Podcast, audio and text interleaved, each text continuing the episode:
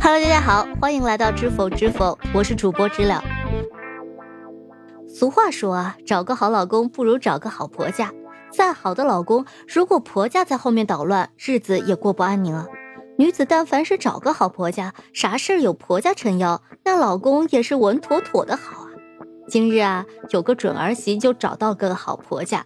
其公公豪掷一百一十七万元，就是想为准儿媳安排个好工作，买个编制，结果被骗了。事情是这样的：广西钦州刘大叔因为准儿媳妇即将毕业，找工作在即，刘大叔想给准儿媳妇儿找个有编制的好工作。对此呢，刘大叔思来想去，想起多年前的同事潘某曾经帮其办理过人事手续，想着准儿媳入编的问题，他或许能帮得上忙。于是啊，刘大叔就找到了这位前同事。刘大叔呢，先是给了这位前同事五万元作为活动经费，后来这位前同事又以打点各种关系为由，要走了刘大叔一百一十二万元。至此，这位前同事一共要走了刘大叔一百一十七万余元。而到了二零二二年年底，刘大叔准儿媳妇儿的工作仍然没有着落，这位前同事潘某却以各种理由搪塞。刘大叔惊觉不对劲了，遂想到了报警。于是，这位前同事潘某于近日被警方抓获。目前，因涉嫌诈骗，潘某已经被警方依法采取刑事强制措施。对此啊，很多网友大呼啊，且不论买编制这件事情对不对啊，这公公能处啊，能为准儿媳妇花费如此巨资，这儿媳妇儿绝对是找对门路了。更有网友调侃，都有这样的公公了，还要啥编制呢？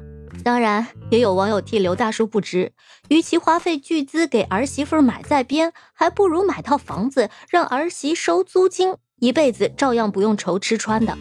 也有网友帮忙分析，刘大叔其实对准儿媳的工作操心上头了，与其给他买个旱涝保收的工作，让他平庸的过一辈子，不如将这钱呢给儿子媳妇儿，让他们自己奋斗，这可能还靠谱些。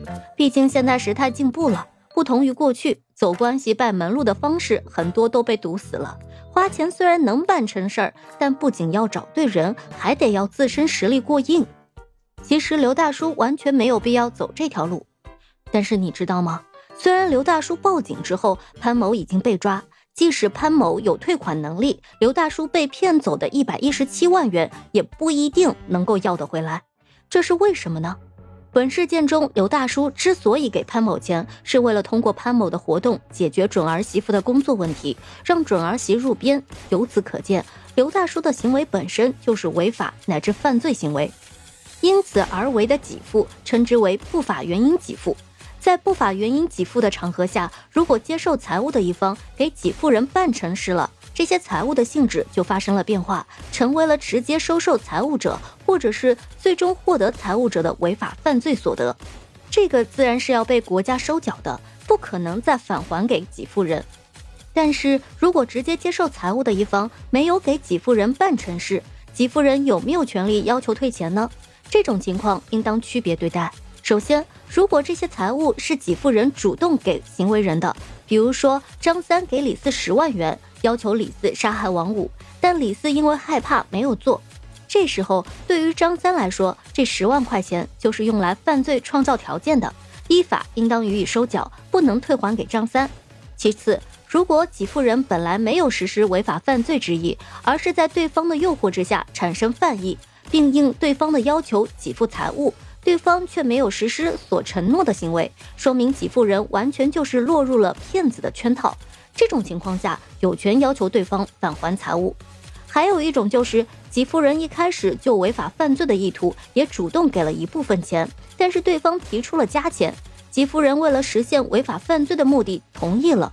这种情况下，给付人从始至终都有犯罪意图，其之所以甘心情愿被骗，说明其犯罪意志坚定，不达目的不罢休。因此，这种情况下也不宜将被骗的钱返还给给付人，而应当予以收缴。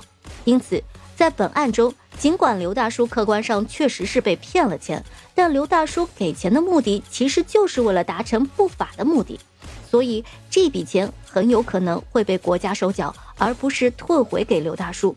很可能刘大叔将面临边财两失的境地。话说回来啊，知了也感慨两句：现在进编制也不再意味着捧上铁饭碗了，吃穿都不用愁了。我们大家都知道啊，编制内虽然是工作稳定，但工资并不高，而且最近国家已经着手精简政府机关人员，目标值为百分之五左右。而且啊，知了前两天也看到了这样一个新闻：一个二十四岁的女大学生回到村里开了特色民宿，也办得井井有条的，广受大家好评。所以知了觉得呀，条条大路通罗马，儿子媳妇儿趁着年轻可以做的事情有很多嘛。刘大叔有这样的财力，真的不必纠结于编制的问题。